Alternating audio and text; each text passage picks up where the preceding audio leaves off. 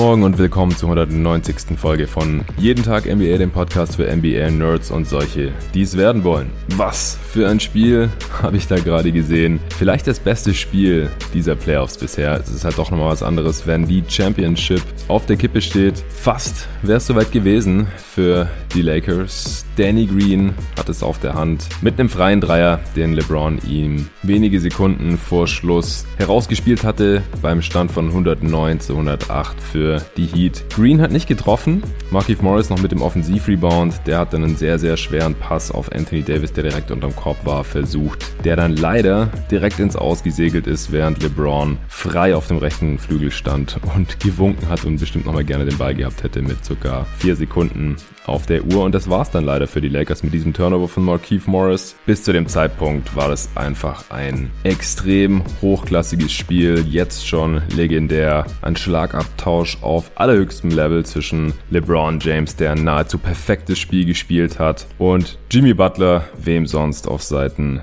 der Miami Heat. Jimmy Butler am Ende mit dem besseren Ende. Für ihn die Heat erzwingen Spiel 6, Sonntagnacht. Die Heat damit das erste Team, der erste Gegner der Lakers in diesen Playoffs, der nicht nach fünf Spielen schon besiegt ist. Und das, obwohl sie ja in dieser Serie zwei Spiele auf Adebayo verzichten mussten und nur bis zum zweiten Viertel des ersten Spiels überhaupt Goran Dragic dabei hatten, ihren Topscorer in diesen Playoffs bis zu den Finals. In den Finals jetzt ist Jimmy Butler ja total ausgerastet. Nach 0-2 Rückstand hatte er schon dieses 40 Punkte Triple-Double im ersten Sieg der Heat in diesen Finals und heute jetzt 35, 12 und 11 hat fast durchgespielt, 47 Minuten und 12 Sekunden, die ganze Zeit über auch LeBron verteidigt, der in diesem Spiel nicht wirklich zu verteidigen war, 40, 13 und 7 aufgelegt hat, bei 15 von 21 aus dem Feld, 6 von 9 Dreiern getroffen hat, also der war heute extrem heiß und wenn er nicht von draußen drauf gehalten und meistens getroffen hat, dann ist er kompromisslos zum, Zor zum Korb gezogen und hat äh, meist in der Zone finishen können. True Shooting von 85% heute für LeBron James. Unglaubliches Spiel. Leider, leider hat's ihm nichts gebracht, außer dass er vielleicht seinen Finals MVP Case hier heute nochmal ordentlich untermauern konnte. Anthony Davis war auch stark, 28-12 und 3 aufgelegt. Wieder sehr gute Defense gespielt. War angeschlagen, nachdem er im ersten Viertel sich wieder an der Ferse verletzt hatte. Heel Contusion.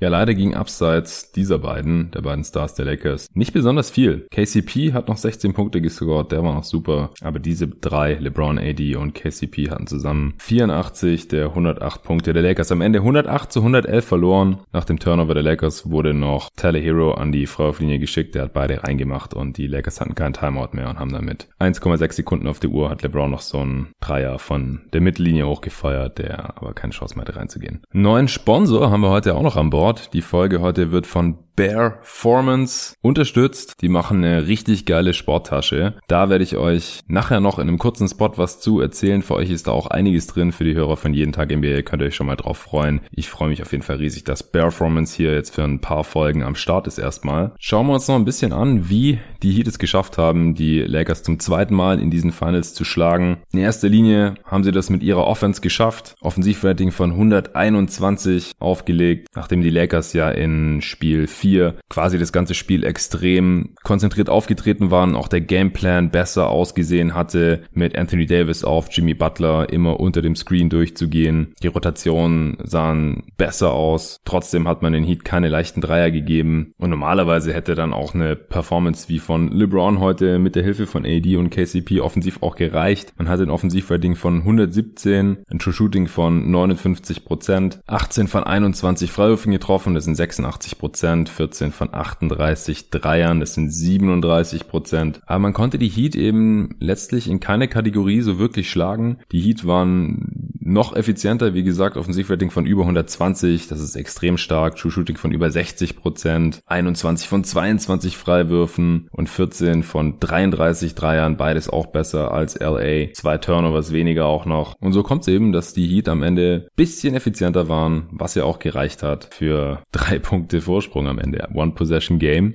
Da machen die Kleinigkeiten natürlich am Ende einen großen Unterschied. Eine Sache, die ganz anders gelaufen ist als im letzten Spiel, ist, dass Jimmy Butler den Platz, den Anthony Davis ihm gegeben hat. Und das war teilweise wirklich nicht viel, aber es hat dann eben ausgereicht, eiskalt ausgenutzt hat und eben immer wieder Jumper genommen hat. Hat am Ende zwar nur einen seiner drei Dreier getroffen, aber eben auch fünf Midrange-Jumper, fünf von sieben langen Zweiern, wenn ich mir so seine Shotchart anschaue. Das ist natürlich extrem stark. Und gerade natürlich auch für so einen wackeligen Shooter wie Jimmy Butler, der oft die Jumper überhaupt nicht nimmt, wie im letzten Spiel. Oder wenn er sie nimmt, dann auch oftmals nicht trifft. Heute war er da extrem on fire. Dazu kam eben noch, dass er immer wieder aggressiv in die Zone gezogen ist, wie man das eben von ihm kennt. Da dann eben wieder selber gefinisht hat, Freiwürfe gezogen hat, auch wieder teilweise Floater getroffen hat, die ziemlich crazy waren, auch direkt über Anthony Davis drüber. Oder halt eben seine Teammates gefunden hat. Sei es jetzt in der Zone nach Cuts, irgendwelche Dump-Off-Pässe oder halt raus auf die Shooter. Die gute Quote hatte ich ja gerade eben auch schon erwähnt. Da war in erster Linie heute Duncan Robinson für verantwortlich, der ja schon ziemlich schlechte Shooting-Performances hatte in diesen Finals. Heute 7 von 13 Dreiern getroffen. Tyler Hero 2 von 3, Kendrick Nunn 2 von 4. Das ist halt schon wichtig dann, dass die anderen Guards ihre Dreier einigermaßen treffen, vor allem Crowder wieder nur 2 von 9.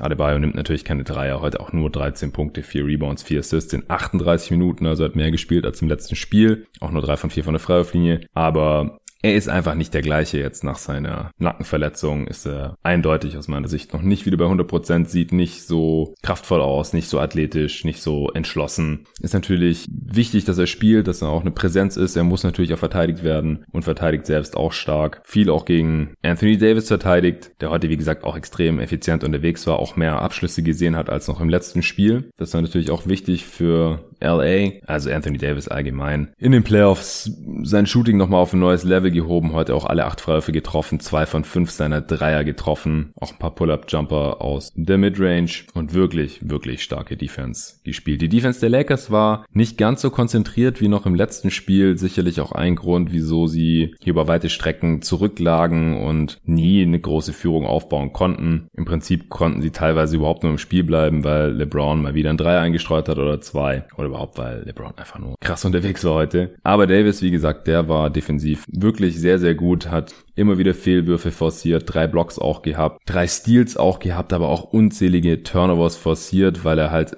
irgendwelche Layups noch contestet hat und die gegnerischen Angreifer in letzter Sekunde noch gedacht haben, oh fuck, da ist Anthony Davis, ich muss mal irgendwie noch rauspassen hier und dann ist daraus ein Turnover entstanden, weil die einfach den Ball weggeschmissen haben, was dann nicht für Anthony Davis auf dem Boxscore auftaucht, aber was natürlich einen riesen Einfluss auf die Defense hat an sich. Dwight Howard ist wieder gestartet, ist auch die zweite Halbzeit heute gestartet, obwohl es mit ihm auf dem Feld wirklich nicht besonders gut lief. Das Einzige, was wirklich auffällig war, dass er heute gemacht hat, war, dass er mit äh, Jimmy Butler aneinander geraten ist. Direkt im ersten Viertel. Die haben sich beim Box-Out, müsste das gewesen sein. Da waren die Lakers im Angriff. Wahrscheinlich beim Kampf um Offensivrebound haben die sich irgendwie verhakt und haben dann so wie so ein Tanz in, über die Baseline, bestimmt über fünf Meter sind die so, haben sich so ein bisschen umeinander gedreht und so ein bisschen gerungen. Keiner wollte da so wirklich nachgeben, gab dann Double Technical, also nichts Wildes im Prinzip. Für die Heat gefährlicher als für LA, denn Butler mit dem ersten Tag, ein zweites Tag kann man schnell sich mal irgendwo einfangen, wenn man nicht aufpasst. Zumindest wäre es nicht das erste Mal gewesen in der NBA, dass dann ein Spieler wegen irgendeiner blöden Kleinigkeit nochmals bekommt. Wir erinnern uns an äh, Porzingis zum Beispiel in der ersten Runde für die Mavs. Da hat er auch schon einen Tag gehabt nach dieser Rangelei da mit Marcus Morris und, und Luka Doncic und dann später hat er sich noch über einen Call aufgeregt. Dann, dann wurde er halt rausgeschmissen und die Mavs haben das Spiel verloren.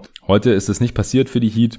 Ansonsten, wie gesagt, äh, Dwight Howard mit 15,5 Minuten hat sicherlich seine Vorteile, wenn Anthony Davis Butler verteidigt und LeBron entsprechend Adebayo verteidigen muss, wenn Dwight Howard nicht spielt, dass er dann in diesen 15,5 Minuten das nicht tun muss, dass das Dwight Howard dann übernehmen kann und LeBron sich nicht, äh, wenn er am einen Ende 40 Punkte auflegt und 7 Assists, dann am anderen Ende auch noch 42 Minuten lang, die auf dem Feld stand, beziehungsweise die 38 Minuten, die Adebayo eben auch drauf stand, diesen Typ verteidigen muss. Aber offensiv ist natürlich auch ein Unterschied, wenn Dwight Howard mit drauf ist, dann ist weniger Platz da und defensiv ist Dwight Howard halt für dieses Miami Heat Team auch einfach nicht mobil genug, die die Defense immer ins Straucheln bringen kann mit ihrem Ball Movement, mit ihren Screens und Handoff Actions. Da ist Dwight Howard einfach nicht das optimale Spielermaterial. Markeith Morris ist ja im letzten Spiel noch die zweite Halbzeit dann gestartet. Das durfte er heute nicht. Er hat aber auch einfach schlecht gespielt. Und es sagt dann natürlich auch schon einiges aus über die Qualität dieses Rosters oder des Supporting Casts für AD und LeBron, wenn dann so ein Spieler im wichtigsten Moment dieses Spiels eine Entscheidung treffen muss und dann halt auch leider die falsche Entscheidung getroffen hat. Also das ist wirklich ein Moment, über den wird man noch lange sprechen und über den habe ich mich vorhin auch richtig aufgeregt. Meine Freundin ist vorhin auch pünktlich zur Crunch Time nach Hause gekommen, die war noch unterwegs mit Freundinnen und die kam zur Tür rein, ungefähr, was waren das, 46 Sekunden vor Schluss. Beim Stand von 105 zu 106, da waren die Lakers noch mit einem vorne, aber Jimmy Butler stand schon an der Freiwurflinie und ich habe gesagt, ey, die Lakers führen mit einem und sie wusste halt, wenn LA gewinnt, dann äh, ist die Saison durch und die Lakers sind Champ und LeBron hat seinen äh, vierten Titel und wenn nicht, dann gibt's ja nochmal ein Spiel am Sonntag. Und sie hat dann auch spontan für die Heat geroutet. Äh, ich glaube einfach nur, um, um gegen mich zu sein, weil sie weiß halt natürlich, dass ich großer LeBron-Fan bin. Und das Ding ist, ich freue mich, dass die Serie weitergeht. Ich habe ja auch auf eine lange Serie gehofft und auf die Lakers in sieben getippt und habe abgekotzt, als Tragisch sich verletzt hat und als auch beim Adebayo sich verletzt hat. Das könnt ihr hier im Pod oder habt ihr im Pod ja sicherlich alles gehört. Aber wenn das Spiel dann eben so knapp ist und LeBron so ein meisterhaftes Spiel schon abliefert, dann wäre es natürlich schön gewesen, wenn er das hätte krönen können, dann auch mit der Meisterschaft. Und das blieb ihm eben verwehrt, dadurch, dass er im, im letzten Angriff halt auf den superfreien Danny Green gepasst hat und dann Markief den Offensivrebound geholt hat. Dafür muss man ihm ja auch Lob aussprechen natürlich, dass er sich den gegriffen hat, aber dann hat diesen Pass da versucht, anstatt auf den freien Green nochmal zu passen oder auf KCP zu passen oder, oder selber zu werfen oder auf LeBron zu passen, der halt so ultra frei stand und, und wirklich gewunken hat. Das, das ist einfach nur frustrierend und dann, ja, direkt, macht der Typ da? Was ist das denn jetzt gewesen? Naja, zur Crunch-Time komme ich gleich nochmal. Zurück zu Markif Morris in diesem Spiel. 0 von 2 aus dem Feld, beides Dreier gewesen. Ein Rebound, das war dieser Offensiv-Rebound. Drei Turnovers, vier Fouls in 22,5 Minuten. Und dazu lief es auch jetzt nicht bedeutend besser mit ihm auf dem Feld im Vergleich zu mit Dwight Howard. Dwight Howard minus 3, Markif Morris minus 2. Net-Rating mit ihm auf dem Feld. Auch Rondo heute wieder kein gutes Spiel. So viele Layups vergeigt. 0 von 3 Dreier, 1 von 7 aus dem Feld. Vier Punkte, fünf Rebounds, fünf Assists. Er hat zwar im vierten Viertel auch ein paar gute Plays gemacht, ein paar Mal Pick and Roll mit Anthony Davis gespielt, als LeBron, glaube ich, auch auf der Bank saß. Aber ja, war jetzt nicht das erste schlechte Spiel von Rondo in diesen Finals. Man konnte auch nicht erwarten, dass er jetzt jedes Spiel irgendwie Playoff Rondo oder Finals Rondo oder was weiß ich ist, aber auch er hat jetzt hier heute nichts dazu beigetragen, dass die Lakers noch fast gewonnen hätten. Kai Kuzma 3 von 10, 0 von 4 Dreier. Hätte ich jetzt auch nicht lieber auf dem Feld gehabt als Markif Morris in diesem Moment, glaube ich. Und das war's halt. Das ist die Rotation der Lakers, ja. Alle anderen standen auf dem Feld, James, Davis und KCP.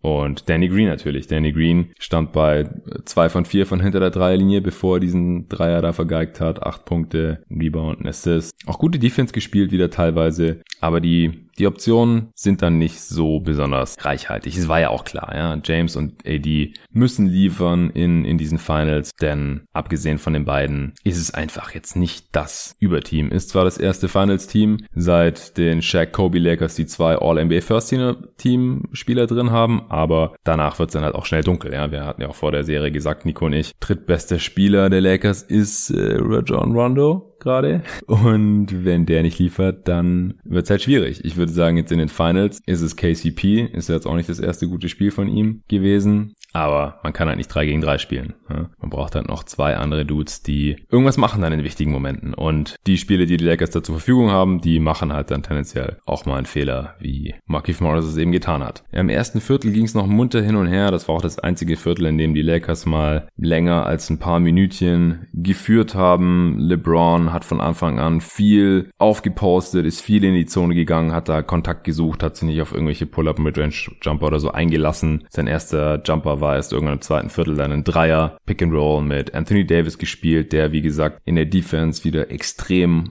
auffällig war, bis er sich dann da verletzt hat wieder an der Ferse und dann noch erstmal irgendwie am Boden lag und zwar nicht klar, hat er jetzt irgendwas Schlimmeres, äh, Gott bewahre, Achillessehne irgendwas oder was Schlimmeres an der Wade oder ist er wieder umgeknickt. Anthony Davis, das hat, glaube ich, David neulich hier im Podcast gesagt, Anthony Davis ist der Spieler, der am öftesten auf dem Boden liegt oder mal irgendwie kurz raus muss oder sich einmal im Spiel gefühlt irgendwie verletzt und dann aber doch noch spielen kann in allermeisten Fällen. So war es dann heute auch. Er hat dann seine Pause bekommen und äh, ist dann später wieder reingekommen und hat dann auch noch ein ganz gutes Spiel abgeliefert. Hier und da habe ich mal gedacht, gedacht, hm, war jetzt vielleicht nicht ganz so stabil auf dem angeschlagenen Fuß, aber unterm Strich hat er, wie gesagt, ein sehr, sehr gutes Spiel noch gemacht gehabt. Und ansonsten ist einfach aufgefallen, dass Duncan Robinson heute sehr viel besser drauf hat. Er hatte auch einen Tipp-Dunk nach einem Crowder-Dreier, der rausgeflogen ist. Ist er da ganz alleine auf den Korb zugestürmt und das war ein einfach zu fangender Offensiv-Rebound, den er dann ja nicht reingeslammt hat. Das war eher so ein Rim-Grazer-Dunk, also wieder so reingelegt von oben. Aber ist auch nicht das, was man unbedingt erwartet zu sehen. Ein äh, Putback-Dunk von Duncan Robinson in den Finals. Was gut funktioniert noch auf Seiten der Lakers waren Pick-and-Rolls mit LeBron James, wenn er mit einem kleinen Spieler gespielt hat, also ein kleiner Spieler den Block gestellt hat. Caruso, Danny Green hat es, glaube ich, dann auch mal äh, erfolgreich gemacht, dann so zum Korb abzurollen und die Defense konzentriert sich dann natürlich wahnsinnig auf LeBron und er kann dann die, die freien Leute auch finden und das ist dann nicht nur ein Anthony Davis, sondern halt auch vor allem die äh, kleineren Mitspieler, die dann halt von der Defense teilweise fast ignoriert werden, dann aber dadurch relativ leichte Korbleger hatten. Und ansonsten fand ich, dass LeBron, und da gab es auch einen witzigen Tweet zu, ich habe jetzt leider nicht gemerkt, wer, wer das war auf Twitter, der hat geschrieben, LeBron ist der Star der Lakers heute und der beste Rollenspieler, denn LeBron hat auch als Picksteller teilweise agiert. Sein erster Dreier und der erste Jumper, den er überhaupt genommen hat, war nach einem Pick and Pop und zwar da hat, war er nicht der Ballhändler im Pick and Pop, wie man das sonst eben meistens sieht mit Anthony Davis, mit Morris oder Kuzma oder eben den kleineren Mitspielern, sondern er war der Blocksteller und ist dann rausgepoppt hinter die Dreierlinie vom linken Flügel und hat dann einen Dreier reingehauen. Dann im zweiten Viertel hat er gleich nochmal zwei Dreier reingenagelt und das waren auch beides Catch-and-Shoot-Dreier, wenn ich mich gerade nicht komplett täusche. Ein Pull-Up-Dreier er auch noch genommen, aber der war nicht drin. Also LeBron hat sich heute schon auch von seinen Mitspielern bedienen lassen und das hat die Defense der Heat natürlich strapaziert. Ja. Wenn sie ihn nicht nur on-ball verteidigen müssen, sondern auch off-ball, dann ist es natürlich noch viel schwerer zu verteidigen als sowieso schon und das war auch ein Grund, wieso am Ende 40 Punkte im Boxscore stehen hatte. Ansonsten ist die Offense der Heat extrem gut gelaufen, schöne Pässe, viel Bewegung. Die hätten auch noch mehr Punkte haben können und noch höher führen können am Ende des ersten Viertels, finde ich. Waren 25 zu 24 dann vorne nur ein Punkt, aber ein paar Dreier waren auch in and out von Duncan Robinson einer, von Kendrick Nunn kann ich mich an einen, erinnern. Also Würfe, die in Anführungsstrichen genauso gut hätten reinfallen können, die wirklich schon reingeschaut haben in, in den Ring und dann wieder rausgerollt sind, irgendwie rausgebounced sind. So, jetzt wird's Zeit, dass ich euch noch ein bisschen was über den neuen Sponsor hier bei Jeden Tag NBA erzähle, über Bear Formance, Bear wie Englisch Bear, also B-E-A und dann Formance wie bei Performance. Ich habe letzte Woche die perfekte Sporttasche von Bear Formance bekommen. Ich benutze sie jetzt für Basketball und wenn ich ins Fitnessstudio gehe, aber eigentlich ist die auch für jede andere Sportart geeignet, würde ich mal behaupten. Ich weiß nicht, wie es euch geht, aber ich hatte meistens Rucksäcke bisher, in denen die Sachen dann schwer zugänglich waren, weil man die halt nur so von oben reinstopfen kann und dann irgendwie wieder rausziehen muss der Reihe nach. Deswegen war ich schon länger auf der Suche nach einer zu mir passenden Sporttasche und da kam Bear Formance gerade zur rechten Zeit in mein Leben. Einer der beiden Brüder, die Bear Formance in Berlin gegründet haben, ist Hörer von diesem, von meinem Podcast und hat bei mir angefragt, ob wir nicht zusammenarbeiten wollen. Das hatte ich damals im Pod auch erwähnt, dass ein potenzieller Sponsor mir per E-Mail, per E-Mail auf mich zugekommen ist. Hat mich echt gefreut. Ich habe die Tasche dann auf performance.com auch direkt ausgecheckt und wollte sofort eine haben, einfach weil sie so sinnvoll gestaltet gewirkt hat und dabei auch ziemlich nice aussieht. Da gibt's unzählige praktische kleine und große Fächer für Schlüssel, Geldbeutel, Handy, Ladekabel, sogar ein gepolstertes Laptopfach. Und das ist super wichtig für mich, weil ich einfach jemand bin, der immer sein ganzes Zeug am Mann haben muss. Auch extrem wichtig finde ich ein Seitenfach für die stinkenden Schuhe, die Basketball-Sneaker mit Lüftungsmesh und noch eins für, nasse, für nasses Handtuch oder nasse Klamotten zum Beispiel. Jeder, der eine Sporttasche hat, die sowas nicht hat, weiß, dass das ganz übel enden kann, wenn man dann mal vergisst, die Tasche nach dem Sport direkt auszuräumen. Bin ich auch so ein Kandidat. Weil ich viel mit dem Fahrrad oder Motorrad unterwegs bin, sind mir Rucksäcke eigentlich auch lieber. Und die Tasche von Performance lässt sich aber auch ganz einfach zum Rucksack umfunktionieren und trägt sich dann auch sehr, sehr bequem am Rücken. Bei unserem ersten Treffen habe ich dann so ein Sportbag bekommen und hatte den jetzt auch ständig in Gebrauch, als Nico und David da waren. Wir waren auf dem Freiplatz mit Arne, da hatte ich die Tasche jedes Mal dabei und ich bin einfach nur begeistert. Also alle Erwartungen wurden erfüllt und noch übertroffen. Performance haben schon über 4000 von diesen Taschen verkauft. Die Kunden feiern's und ich definitiv auch. Demnächst kommen jetzt auch noch weitere Größen ins Sortiment im Oktober. Also checkt performance.com. Aktuell erhaltet ihr da 35% Rabatt bei der Vorbestellung auf alle Größen, die dann Ende diesen Monats auch schon geliefert werden. Und exklusiv für dich als Hörer von Jeden Tag NBA kommen mit dem Code Jeden Tag NBA nochmal 10% extra obendrauf. Also insgesamt 45% fast zum halben Preis gibt's gerade diese geile Sporttasche von Performance mit dem Code Jeden Tag NBA zusammengeschrieben. Das J von jeden, das T von Tag und dann NBA NBA, NBA natürlich auch groß geschrieben. Also ich kann es euch wirklich nur empfehlen, ihr bekommt eine hochwertige Sporttasche, Performance bekommt neue zufriedene Kunden und sofern die dann sehen, dass die Werbung hier bei Jeden Tag NBA sich lohnt, unterstützt ihr somit auch noch das Projekt Jeden Tag NBA, diesen Podcast mit dem Code Jeden Tag NBA langfristig. Dazu gibt's noch ein Goodie für Supporter. Jeder, der jetzt schon Jeden Tag NBA bei Steady HQ unterstützt finanziell, also unter steadyhq.com slash jeden Tag NBA, der hat die Chance, eine Tasche von Performance zu gewinnen. Schreibt mir einfach dort über die Nachrichtenfunktion, hey, ich hätte gerne so einen Sportbag von Performance. Dann seid ihr mit drin im Verlosungstopf und ich gebe auch jedem, der jetzt noch Supporter wird von jeden Tag NBA innerhalb der nächsten sieben Tage, also bis nächsten Samstag, die Chance, in diesen Topf reinzukommen und dann nächstes Wochenende werde ich auslosen, wer diese Tasche bekommt. Der Rechtsweg ist natürlich ausgeschlossen, aber das ist nochmal ein Vorteil, den ihr habt, wenn ihr Supporter von jeden Tag NBA seid oder werdet. Dann habt ihr noch eine Chance, so eine Tasche einfach vollkommen for free zu gewinnen. Ich werde gucken, dass ich in Zukunft noch mehr so Goodies für die Supporter raushaue, also Supporter zu sein und zu bleiben oder zu werden, kurzfristig jetzt. Das lohnt sich auf jeden Fall für euch. Also checkt Bearformance aus, aus auf bearformance.com, B-E-A-R F-O-R-M-A-N-C-E.com. Den Link gibt's wie immer auch in der Beschreibung zu diesem Podcast mit dem Code Code jeden Tag NBA.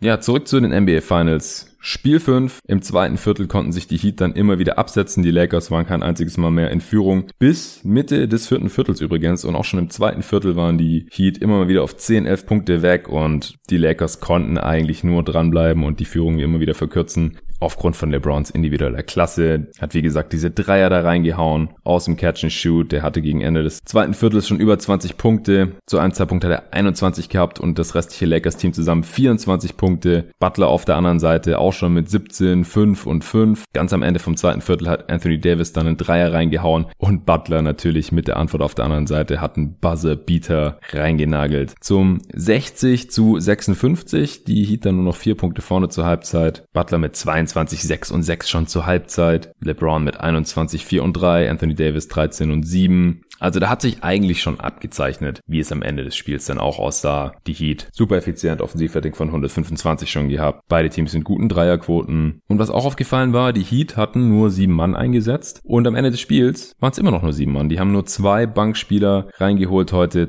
und zwar Kendrick Nunn und Andre Iguodala. Iguodala hat zwar ganz gut verteidigt, hatte aber auch fünf Fouls und keinen Punkt. Ein Dreier und ein Zweier genommen, beide nicht getroffen in seinen knapp 20 Minuten. Und deswegen wurden diese 111 Punkte und die gesamte Scoring Last von nur sechs Spielern gestemmt. Von den fünf Startern plus Kendrick Nunn, der 14 Punkte gemacht hat. Hero mit 12. Aus 12 Shooting Possessions, wieder nicht so besonders effizient. Defensiv auch einige Male ausgenutzt. Duncan Robinson mit 26 Punkten. Ich hatte sein Shooting ja vorhin schon erwähnt. Adebayo, wie gesagt, 13, Crowder 11 und Butler eben 35. Das heißt, keine Minuten für Kelly Olynyk mehr. Der wurde im letzten Spiel defensiv einige Male ausgenutzt. Und offensiv lief es ja heute auch ohne ihn. Durchaus im Gegensatz zum letzten Spiel. Da hatte ich ja noch gesagt, ich verstehe nicht, wieso Olenek so wenig Minuten sieht, jetzt wo Bam zurück ist und es halt offensichtlich offensiv nicht mehr so gut läuft wie in den beiden Spielen zuvor, als man mit Five Out mit den Lakers mithalten konnte und eben auch das eine Spiel gewonnen hatte. Miles Leonard auch mit keinen Minuten mehr, der ja für Adebayo sogar gestartet war. Der Jones Jr., Solomon Hill auch komplett raus aus der Rotation mittlerweile. Die Heat machen ernst, mussten sie auch, war ein Duo-Die-Spiel für sie.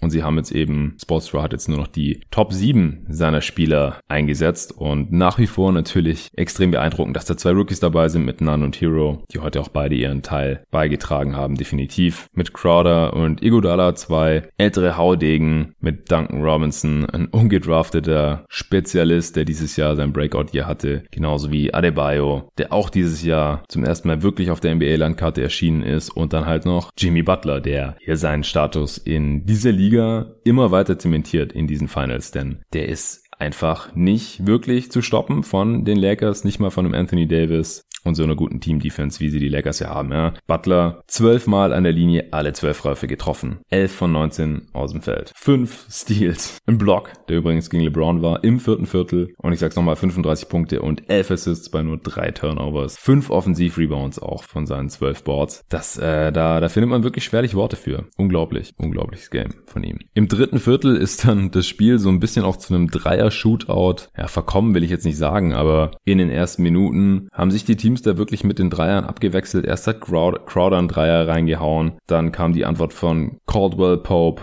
dann hat Davis noch einen Dreier nachgelegt, dann kam einer von Robinson, dann kam wieder ein Dreier von LeBron, der auch richtig tief war, von 29 Fuß steht hier im Play-by-Play. -play. Also erstmal fünf Dreier in den ersten nicht mal drei Minuten von diesem dritten Viertel. Also es war einfach, war, war ein tolles Spiel. War, war super spannend und unterhaltsam. Da haben sich tolle Defensiv-Possessions dann mit solchen Szenen abgewechselt, wo halt auf einmal alle Dreier reinfallen. Auch welche, die einfach überhaupt nicht zu verteidigen sind. Wie dieser super tiefe Pull-Up-Dreier von LeBron, nachdem er im zweiten Viertel ja die Catch-and-Shoot-Dreier genommen hat und Pick-and-Pop. Dann hat er hier halt die Dinger ausgepackt und war einfach nicht wirklich zu stoppen jetzt in dem Game. Dwight Howard und Butler hatten auch noch mal eine Szene dann im dritten Viertel. Da gab es zwar kein technisches, sondern ein Flagrant gegen Dwight Howard, der Butler beim Tippen gegen Kopf gehauen hat. Was ein bisschen übereifrig war, ist zwar so grob Richtung Ball gegangen, aber hat halt wirklich nur den Kopf getroffen von Butler. Der hat das Ding trotzdem reingelegt, ist dann aber erstmal auf den Boden gecrashed, hat dann aber weitergespielt. Wie gesagt, er saß nur ein paar Sekunden in diesem Spiel. Das Ding war, Butler hatte ja getroffen, hat dann Flagrant Freiwurf bekommen. Das waren schon mal drei Punkte und dann hat Nichi trotzdem Ballbesitz durch dieses Flagrant Foul und dann hat Duncan Robinson auch noch einen Dreier reingehauen. So hatten die Heat einen sechs Punkte Angriff und war dann auch, davor war das Spiel ausgeglichen, sechs Punkte vorne, was natürlich ein riesen äh, Swing war. Gerade in dem Spiel auch, das am Ende nur mit drei Punkten entschieden wurde. Genauso wie Butler heute die Pick and Roll Under Verteidigung, also dass sein Gegenspieler immer unter dem Screen durchgegangen ist. Das Switching vermeiden die Heat ja mittlerweile tunlichst, weil LeBron sich sich natürlich immer Hero und Robinson als Gegenspieler dann herausgepickt hatte in den ersten Spielen. Versucht jetzt immer Butler an ihm dran zu bleiben. Ab und zu mal selten switchen sie dann, wenn dann Crowder der Gegenspieler ist. Ich glaube auch mal äh, gegen Bam Adebayo. Aber im Prinzip ist Butler immer unter dem Screen durchgegangen und LeBron konnte heute genauso wie Butler auf der anderen Seite, wenn Anthony Davis das gemacht hat, das dann halt auch bestrafen mit Pull-Up-Jumpern. Im dritten Viertel hatten die Heat auch nochmal zwei Four-Point-Plays, eins von Jay Crowder und eins von Duncan Robinson, der eine Zeit lang wirklich gefühlt alles getroffen hat. hat. Am Ende des dritten Viertels die Heat dann auch folgerichtig 88 zu 82 vorne und die Heat sind somit als Favorit ins vierte Viertel gestartet. Anfang des vierten hat man dann ein paar Mal äh, Handoff-Action sehen können von den Heat. Robinson hat seinen sechsten Dreier getroffen nach einem Handoff von Bam Adebayo. Direkt im nächsten Angriff hat Adebayo den Handoff dann gefaked, weil die Defense dann natürlich sich erst recht auf Robinson konzentrieren wollte, damit er nicht direkt seinen siebten Dreier reinhaut. Adebayo hat aber wie gesagt den Handoff nur gefaked und ist stattdessen direkt zum Korb gezogen, wo er dann einigermaßen freie Lane hatte, hat dann aber einen relativ offenen Dank verhauen. Wie gesagt, er sieht für mich gerade nicht so ganz auf der Höhe aus. Butler hat in der ersten Hälfte des vierten Viertels erstmal gar nichts mehr gerissen. Der hatte ewig lang diese 27 Punkte, die er am Ende des dritten Viertels schon hatte. Also der hatte am Ende des dritten Viertels 27 Punkte, 9 Rebounds und 10 Assists schon. Sah dann über einen kurzen Stretch ziemlich müde aus, wurde bei einem Jumpshot von Anthony Davis geblockt, hat einen Dreier heftig gebrickt und da haben dann eine kurze Zeit eben die anderen Spieler das Team getragen. Das, das ist halt bei den Heat schon eher so, dass dann halt auch mal andere Spieler einspringen können. Kendrick Nunn hat einen Stepback-Dreier reingehauen. Das war ziemlich beeindruckend. Hätte fast noch einen Dreier getroffen, der auch wieder in and out war. Also der hatte wie gesagt 14 Punkte, 6 von 11 aus dem Feld, zwar seine 4-3 getroffen, aber das äh, hätte auch noch besser aussehen können bei ihm, wenn er ein bisschen mehr Wurfglück haben äh, gehabt hätte. Dadurch, dass Butler nicht gescored hat und äh, Adebayo sich da verstopft hatte, haben dann die äh, Lakers aber in einem Zeitraum, in dem die Heat nur drei Punkte gemacht haben, ich glaube, das war gerade dieser Nan Stepback Dreier, selber 15 Punkte gemacht, also ein 15 zu 3 Run hingelegt und hatten damit dann ihre erste Führung seit dem ersten Viertel nach einem Dreier von Kentavious Caldwell Pope. Der hat dann direkt im nächsten Angriff, nachdem die Lakers gute Transition Defense gespielt hatten, noch einen Transition Dunk machen können und auf einmal waren die Lakers wieder Favoriten. 99 zu 96. Duncan Robinson noch ein Offensivfoul gegen KCP begangen. Also da war KCP wirklich für ein paar Possessions in Folge der Held. Erst der Dreier, dann der Dank und dann noch ein Charge. Also kein richtiges Charge. Ich glaube, es war ein Ellbogen äh, gegen KCP. Ja, und dann ging es ans Eingemachte. Also wer die Crunch-Time nicht gesehen hat, ich kann es wirklich nur empfehlen. LeBron hat Butler im Drive attackiert. Butler hat ihn aber geblockt direkt unterm Ring. 3 Minuten 42 Sekunden vor Schluss beim Stand von 99 zu 98 für LA immer noch. Nach dem siebten Dreier von Duncan Robinson und zwei Freiwürfen von LeBron stand es dann 2 Minuten vor Schluss 103 zu 101. Nee, 101 zu 101. Sorry, es war ein ausgeglichenes Spiel, als dann Jimmy Butler mit knapp zwei Minuten zu spielen einen Pull-Up-Jumper aus der langen Midrange zum 103 zu 101 getroffen hat. Auf der anderen Seite hat LeBron James ein, ein Layup and One reingemacht. Da kam Hero noch rüber, rotiert zur Help, nachdem LeBron, ich glaube es war Jay Crowder schon geschlagen hatte. Den Layup äh, hat LeBron gemacht. Wie gesagt, and One in Freiwurf auch noch getroffen. Damit die Lakers dann anderthalb Minuten Verschluss mit einer Ein-Punkt-Führung 104 zu 103. Wer bekommt natürlich den Ball auf Seiten der Heat? Jimmy Butler und er hat nicht enttäuscht. Turnaround Fadeaway vom rechten Zonenrand gemacht zum 105 zu 104 mit 1,13 noch zu spielen über Markif Morris nach einem Switch. Zu dem Zeitpunkt hatten die Lakers dann anscheinend äh, Schiss, immer noch under zu verteidigen gegen Butler, nachdem er halt schon so viele Jumper getroffen hatte in dem Spiel, dass sie dann geswitcht haben. Und weil Markif Morris gespielt hat, hat natürlich Butler sich von seinem Gegenspieler ein Screen stellen lassen von Bam Adebayo. Und so war ein paar Mal dann Markif Morris in der Crunch-Time auf Jimmy Butler. Das ist natürlich kein besonders gutes Matchup für LA. Im nächsten Angriff, dann bei knapp einer Minute zu spielen, ist LeBron wieder mit allem, was er hatte, in die Zone gezogen, hat den ersten Layup verlegt, hat aber seinen eigenen Rebound direkt wieder fangen können und reintippen können zum 106 zu 105. Das war dann auch der Moment, in dem, den ich vorhin erwähnt hatte, als meine Freundin reinkam. Und äh, ist halt extrem spannend war gerade. Ja, Butler hat einen Foul gezogen, natürlich gegen Markif Morris, nachdem er wieder den Switch gegen ihn forciert hat. Er hat beide reingehauen. Wie könnte es auch anders sein? Zum 107 zu 106 noch 46 Sekunden zu spielen. Die Lakers haben dann ziemlich lange gebraucht, um in irgendeine Action reinzukommen. Äh, LeBron ist Richtung Zone gezogen, hat den Ball rausgekickt auf Kentavious Caldwell-Pope, der einen ziemlich verzweifelten Dreier genommen hat vom linken Flügel. Das war auch ein Airball, den Anthony Davis zum Glück für die Lakers direkt fangen konnte unterm Ring und einfach reinlegen konnte mit Ablauf der Shotclock. Gab es einen kurzen Review, aber war ziemlich klar, dass das noch rechtzeitig war. Zum 108 zu 107 mit noch 21 Sekunden auf der Spieluhr. Miami nimmt das letzte Timeout. Butler bekommt natürlich den Ball oben an der Birne, bekommt einen Screen gestellt und zieht direkt in die Zone rein. Die Heat hätten natürlich runterspielen können mit einem Punkt hinten und den Wurf erst mit dem Buzzer oder kurz davor nehmen können. Aber wenn man einen Punkt hinten ist, dann ist es aus meiner Sicht auch wichtiger, dass man überhaupt scored, gerade im Do-or-Die-Game. Denn wenn nicht, dann fährt man einfach nach Hause und deswegen lieber scoren, wenn sich die Möglichkeit ergibt. Und die hat sich da eben ergeben. Butler hatte die Zone völlig frei vor sich, ist reingezogen und wurde von Anthony Davis gefoult mit noch 16,8 Sekunden auf der Uhr. Natürlich hat er wieder beide Freiwürfe reingemacht zum 110 zu, äh Quatsch, zum 109 zu 108. Miami ein Punkt vorne zu diesem Zeitpunkt. Und jetzt kommen wir endlich zu der Szene, die ich jetzt schon mehrmals erwähnt hatte und die mir und sicherlich auch vielen anderen lange, lange Zeit nicht aus dem Kopf gehen wird. Vielleicht auch niemals. Die Lakers haben noch 16 Sekunden, haben ihr letztes Timeout genommen. LeBron bekommt den Ball, zieht mit Volldampf über rechts Richtung Zone, kommt aber nicht wirklich in die Zone rein. Natürlich konzentriert, konzentriert sich die gesamte Defense der Miami Heat nur auf ihn. Er hat eigentlich gar keine Chance, direkt zum Korb durchzugehen. Er hätte den ganz, ganz wilden Fadeaway-Jumper nehmen können über drei Defender, aber ich meine, wir kennen LeBron jetzt natürlich auch nach 17 Jahren und wissen, das ist jetzt nicht unbedingt die Entscheidung, die er in dem Moment trifft, vor allem nicht mit noch sieben Sekunden auf der Wurfuhr. Und wenn ein relativ guter Dreierschütze sehr, sehr, sehr, sehr frei top of the key an der Dreilinie steht. Er kickt natürlich raus, der Pass kommt perfekt auf Danny Green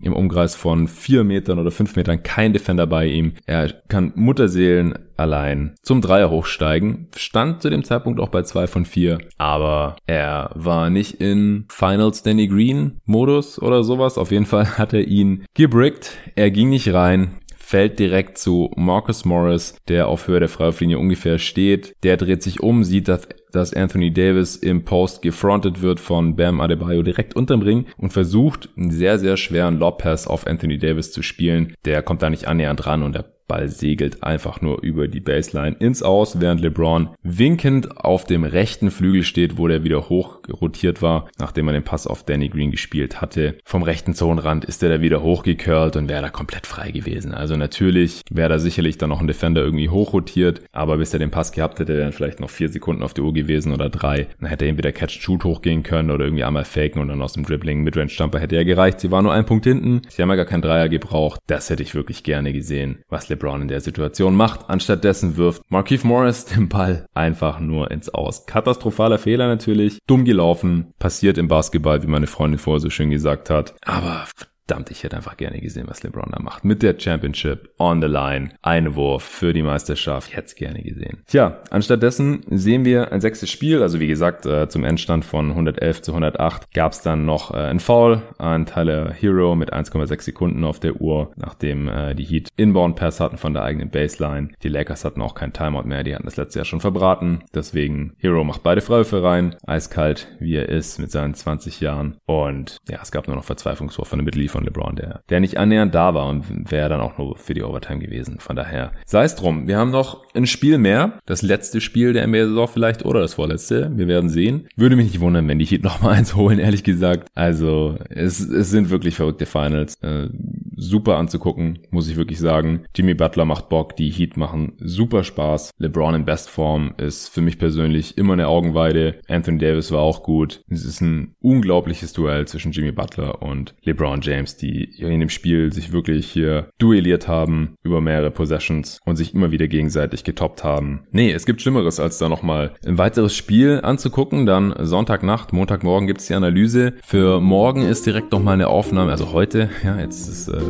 7 Uhr schon am Samstag. Ich werde das Ding gleich für euch raushauen und dann heute gegen Abend werde ich, äh, am späten Nachmittag werde ich die Answering Machine aufnehmen. Ich habe einige Fragen bekommen über Twitter. Ich denke, alle werden wir nicht ganz beantworten können, aber wir werden es versuchen. Nico ist am Start, deswegen nehme ich auch erst heute auf, anstatt Donnerstag, als ich schon einige Fragen bekommen habe, aber noch nicht so viele. Dann habe ich nochmal Fragen eingeholt am Freitag und da hätte ich dann theoretisch alleine aufnehmen können, aber es wurde spezifisch auch nach Nico gefragt und ich weiß, dass äh, der sehr gut ankommt bei euch Hörern. Ich habe da wirklich nur positives Feedback bekommen letzter Zeit und Nico hat heute Nachmittag Zeit und dann nehmen wir zusammen wieder eine Answering-Maschine auf, genauso wie bei der letzten Ausgabe. Dann haue ich die am Sonntag raus, denn Montagmorgen gibt es ja dann schon die Analyse von Spiel 6 hier und für den weiteren Verlauf der Woche sind dann noch mindestens zwei weitere Pots geplant mit zwei Gästen und eventuell gibt es ja auch noch Spiel 7, dann haben wir schon drei Pots für Dienstag, Mittwoch, Donnerstag voraussichtlich. So soll es weitergehen hier. Checkt auf jeden Fall die Tasche von Performance aus. Ich kann sie wirklich nur empfehlen. Es ist die beste Sporttasche, die ich je besessen hatte. Kann sicherlich jeder, der Basketball spielt oder sonst jedwede Sportart macht. Oder übernächsten Monat ist schon Weihnachten.